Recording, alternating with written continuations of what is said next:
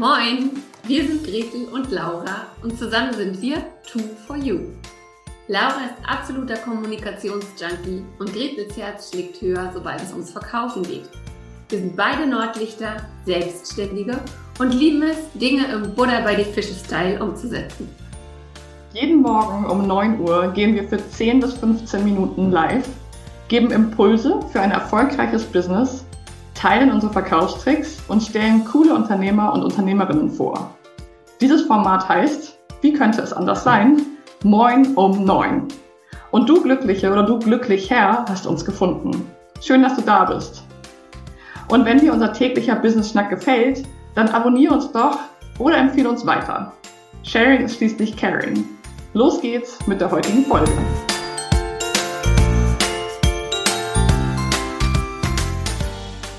Und willkommen zu einer weiteren Late-Night-Folge von Moin um Neun, dem Business-Schnack mit Gretel und Laura. Und heute bin ich hier mit der wunderbaren Paula. Halli, hallo Paula.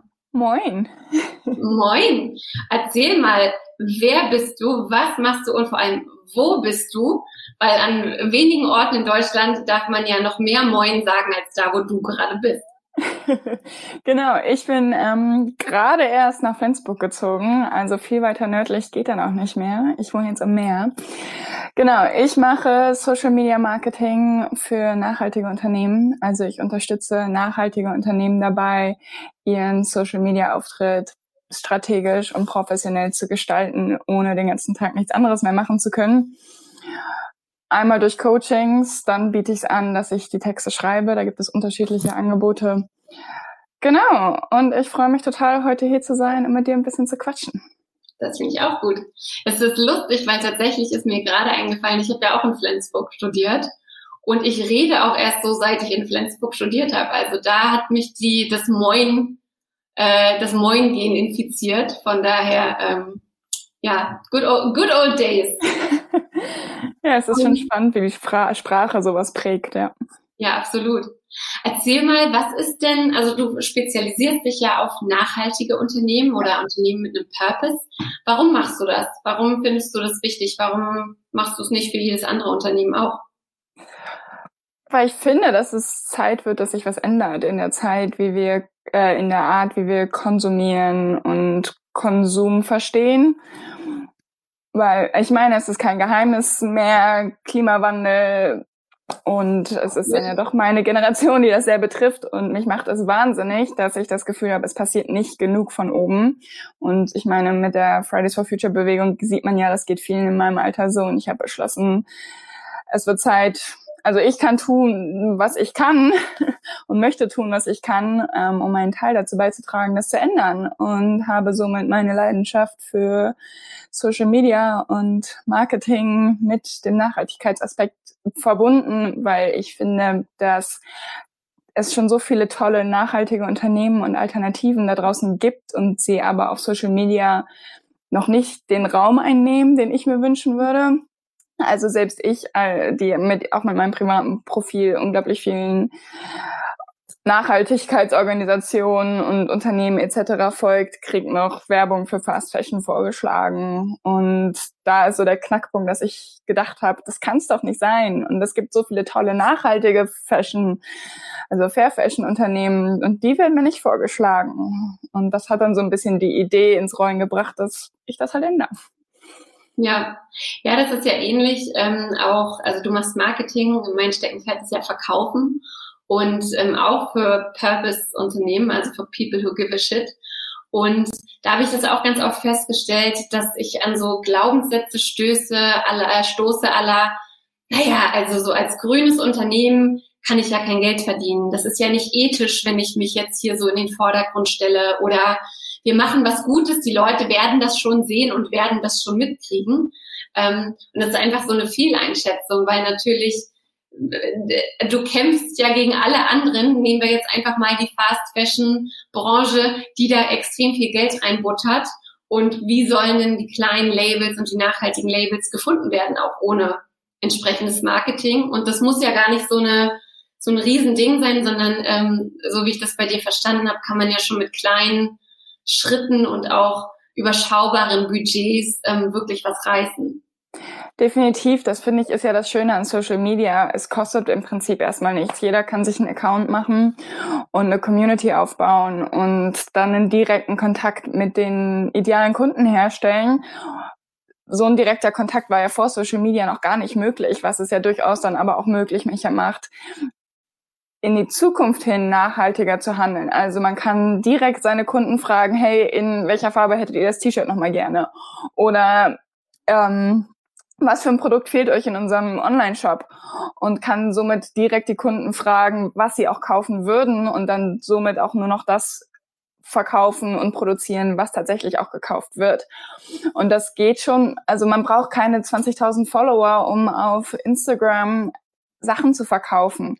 Und solange man wirklich mit seinen Kunden kommuniziert und sein Marketing darauf auslegt, dass man mit seinen Traumkunden in Kontakt kommt und nicht einfach nur mit möglichst vielen Leuten in Kontakt kommt, ist das gar kein Problem. Also als Beispiel, wenn man tausend Leute hat, die noch nie was von Fair Fashion gehört haben, nichts damit zu tun haben, kann man denen davon erzählen, wie man will. Aber es glaube, braucht unglaublich Überzeugungskraft, um überhaupt einen zu überzeugen, das mal auszuprobieren, sich mehr darüber zu informieren und vielleicht sogar was zu kaufen. Wenn man stattdessen aber vielleicht nur noch 500 Leute anspricht, die alle schon super begeistert von Fair Fashion sind, die den Nachhaltigkeit unglaublich wichtig ist, dann ist die Wahrscheinlichkeit, dass man mehr verkauft als bei den tausend Leuten, die das nicht interessiert, schon mal um einiges höher. Also es kommt sehr auf die Gruppe an, die man auf seinem Social-Media-Profil hat und nicht so sehr auf die Menge. Ja, und jetzt sagst du ja, jetzt ähm, sagst du ja Social Media und Social Media ist ja sehr viel. Ne? Also im weitesten Sinne wäre ja auch ein LinkedIn Social Media, aber selbst wenn man mal bei dem B2 C Social Media Kanälen bleibt, dann habe ich da Facebook und ich habe da Instagram und ich habe da TikTok und ich habe Pinterest und es ist ja wahnsinnig aufwendig, alle Kanäle zu bespielen. Wie kann denn jetzt, sage ich mal, ein kleines nachhaltiges Unternehmen ähm, mit überschaubar, also woher können die wissen, auf welche Plattform gehe ich? und wie, wie fängt man das Thema am besten an? Also wenn jetzt jemand mit dir arbeiten möchte in einem deiner Coachings, ähm, wo setzt du dann an? Erstmal bei der Zielgruppe. Also wenn die Zielgruppe eher, also fangen wir nochmal anders an. Die ganzen Business-Netzwerke würde ich, sind sowieso außen vor. Ich meine, wir reden von B2C, also Business zum Kunden, Markt. Ähm, da geht es sowieso schon mal um Facebook, Instagram, TikTok und Pinterest. Das sind dann so die großen vier. Und alle vier zu bespielen, wie du schon gesagt hast, ein Riesenaufwand und gerade am Anfang auch kaum schaffbar. Also das mache selbst ich nicht. Und dann kommt es sehr auf die Zielgruppe an. Also Facebook ist schwierig mit organischer Reichweite. Da ist es dann mehr, wenn man auch Gruppen haben will. Dafür kann man Facebook wieder ganz toll nutzen. Damit sind wir dann bei Facebook, Instagram und Pinterest. Und dann geht es wirklich sehr, wie alt ist die Zielgruppe vor allem. Da kommen mhm. dann natürlich noch mehr Faktoren dazu. Ähm, wo treibt sich die Zielgruppe rum? Lesen sie eher Blogs oder Social Media Beiträge? Wenn die eher Blogs lesen, ist Pinterest interessanter, wenn sie eher Social Media Beiträge lesen und sich darum treiben und diskutieren, dann ist Instagram interessanter. Wenn es so in die ganz junge unter 20 Gruppe geht, wird TikTok auch sehr interessant, obwohl das im Kommen ist. Also der Altersdurchschnitt während Corona ist ja sehr in die Höhe gesprungen. Okay. Ähm, und ich glaube, das wird in, den nächsten, in der nächsten Zeit auch noch mal eine ganze Ecke interessanter. Aber das ist in Deutschland noch nicht so sehr angekommen, als dass wir uns da so groß Gedanken drüber machen müssten. Mhm. Also ist das dann immer doch sehr individuell, wo es sich wirklich lohnt anzufangen. Okay. Und du guckst sozusagen, wenn du mit einem neuen Kunden anfängst, also tatsächlich erstmal zur Zielgruppe und ähm, entscheidest dann, welche Kanäle, welche Frequenz, was wird gepostet, wie wird gepostet, welche Formate. Also ich bin eigentlich größtenteils auf Instagram unterwegs und da schwirren wir schon mit Stories und Feedbeiträgen und Reels und so schon echt mega der Schädel. Ähm, also ich kann mir vorstellen, dass das echt richtig hilft, wenn man jemanden an der Seite hat, der auch sagt, pass auf, wir entwickeln zusammen einen Contentplan und dann machst du das und das und das und durch den Beitrag äh, holst du die Zielgruppe ab und durch den Beitrag triggerst du vielleicht noch diese Person oder so. Also es ist wahnsinnig hilfreich, weil ich mir gut vorstellen kann, dass diese Marken ja im Kerngeschäft was ganz anderes machen und das sozusagen einer ihrer Marketingkanäle ist.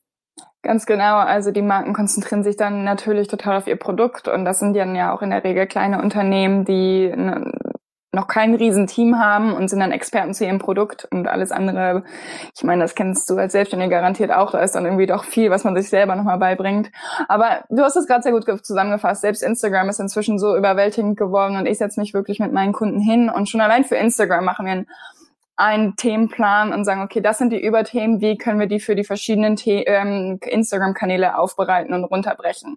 Also bei mir auf dem Thema gibt's, äh, auf dem Account gibt's zum Beispiel das Thema Nachhaltigkeit. Da würde ich mich mit meinem Kunden hinsetzen und sagen, okay, Nachhaltigkeit, wie kann man dazu Posts schreiben, wie kann man dazu Reels machen, IGTVs, Lives, was macht dazu vielleicht auch Sinn und was nicht. Und das kann man dann im vergrößert natürlich für alle Social Media Kanäle machen. Und dann ist mir aber wichtig, man muss nicht für alles das Rad neu erfinden. Und ich bastel meine Instagram-Beiträge so oft in Facebook-Beiträge um und Blog-Beiträge in Facebook-Beiträge und Instagram-Beiträge. Und das ist mir immer sehr wichtig, weil ich nicht möchte, dass meine Kunden nichts anderes mehr zu tun haben nach unserem Coaching, als nur noch Social-Media-Beiträge zu schreiben, sondern ja. das auch wirklich effizient zu gestalten, damit sie sich weiterhin auf ihr Hauptbusiness konzentrieren können. Und sag mal, wie machst du das, dass dein eigenes Unternehmen nachhaltig ist? Also klar, du konzentrierst dich darauf, ähm, nachhaltige Kundinnen und Unternehmen zu beraten. Ähm, was machst du noch, damit dein Unternehmen nachhaltig ist? Da ich ja online arbeite, ähm, fällt Büro, Arbeitsweg sowieso schon mal alles weg. Und das macht es, also ich habe mich damit gerade am Anfang nochmal viel auseinandergesetzt und das macht es wirklich sehr herausfordernd. Wo geht's nach nachhaltiger? Meine Webseite ist noch in Arbeit, aber die läuft über einen nachhaltigen Host. Ähm, und auch bei diesen ganzen Plugins, die es da gibt, versuche ich nachhaltige Alternativen zu finden, was durchaus herausfordernd ist, wie sich festgestellt hat. Ökostrom ist ein, ist ein anderes Thema. Ich meine, ich sitze unglaublich viel vor Bildschirmen, dass die mit Ökostrom geladen werden.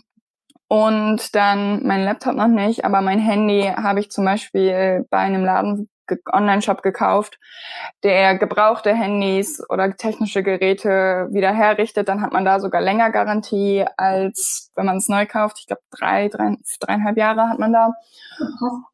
Ja, und man kriegt es günstiger, was auch noch ein Pluspunkt ist. Also, und es ist nachhaltiger, als es direkt neu zu kaufen. Genau, ansonsten, ich mache alles online hauptsächlich. Also ich habe keine Papierberge mehr, mhm. die hier noch rumfliegen. Solche Sachen. Und ansonsten ist es bei mir, da mein Business online ist, gibt es da tatsächlich nicht so viele Möglichkeiten. Ich setze es dann weitestgehend mehr im Privatleben um, weil es auch da einfach mehr Optionen gibt. Ja, aber du, ähm, das war auch gar nicht anklagend gemeint. Nein, alles gut. Tatsächlich, ähm, ich finde, es zeigt auch, wie viel man einfach schon in kleinen Sachen machen kann. Also es gibt nachhaltige Banken, es gibt nachhaltige äh, Da bin ich auch, jetzt wo du sagst. und, und, und da kann man halt einfach schon drauf achten. Und es muss auch gar nicht alles auf einmal sein. Ich habe auch mein Geschäftskonto gleich bei der Trio das eröffnet. Aber den Strom hatte ich halt irgendwann vorher schon umgezogen. Und mein privates Konto, das hat bestimmt ein halbes Jahr gedauert, bis ich das dann auch mal komplett umgezogen hatte, weil ne, dann noch ein paar Rechnungen hier und ein paar Rechnungen da. Also ich finde, solange man sich nicht den mega Druck macht, jetzt sofort perfekt sein zu müssen, äh, kann man da schon viele Wege finden.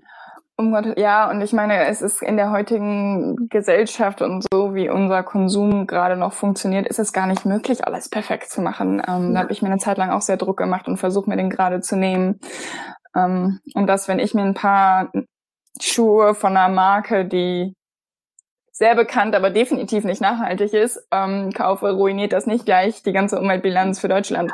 Ähm, es ist, man tut halt, was man kann und wenn alle da ansetzen, wo sie anfangen können, ist, glaube ich, schon viel getan und letztendlich sitzen die Gro hat die Politik die großen Hebel in der Hand und letztendlich muss da wirklich was passieren. Ja.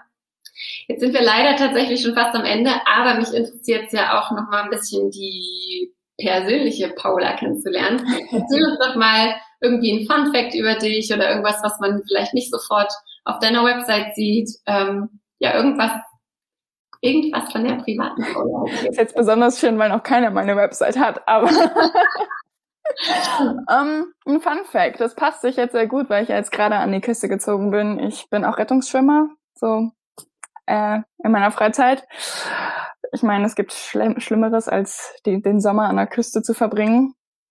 Und es hat jetzt ein bisschen zwischendurch, wie es weniger gewesen, aber grundsätzlich bin ich auch Trainerin da und bringe Kindern Schwimmen bei und all sowas. Und das ist meine große Leidenschaft nach dem ganzen Nachhaltigkeitsthema. Ja. Ja, wunderbar. Auch da haben wir dann ja wieder eine Parallele gefunden. Ich bin ja auch Rettungsschwimmerin und auch, war auch mal Schwimmtrainerin und ich habe ganz ähm, großmaulig versprochen, großmäulig, dass ich am 1.4. wieder im See schwimmen gehen werde mit meiner orangenen Boje, die David Boje heißt. Ich wollte ähm, gerade sagen, ich erinnere mich, ja. Ja, das war vielleicht ein bisschen dumm, aber ich werde es trotzdem bist du nicht im November noch geschwommen mit dir im See? Oktober, Ende Oktober. Ok Ende Oktober, ja, auch schon ja. bekloppt. ja, krass. Also ich werde, das werde ich nicht tun, aber ähm, ich werde mir definitiv deine Story dazu angucken. Ja. Ich bin moralische Unterstützung. Sehr gut, sehr gut. Dann, falls du in Flensburg schwimmen gehst, grüß mir die DLRG da, weil ich dort ja tatsächlich auch mal im Schwimmverein war. Witzig. Und Ansonsten wünsche ich dir sehr, einen sehr, sehr schönen Abend. Ich danke dir fürs Hiersein. Ich danke euch fürs Zuhören. Und ja, wir hören uns bei der nächsten Folge Moin um 9. Vielen Dank, dass ich da sein durfte. Tschüss. Tschüss.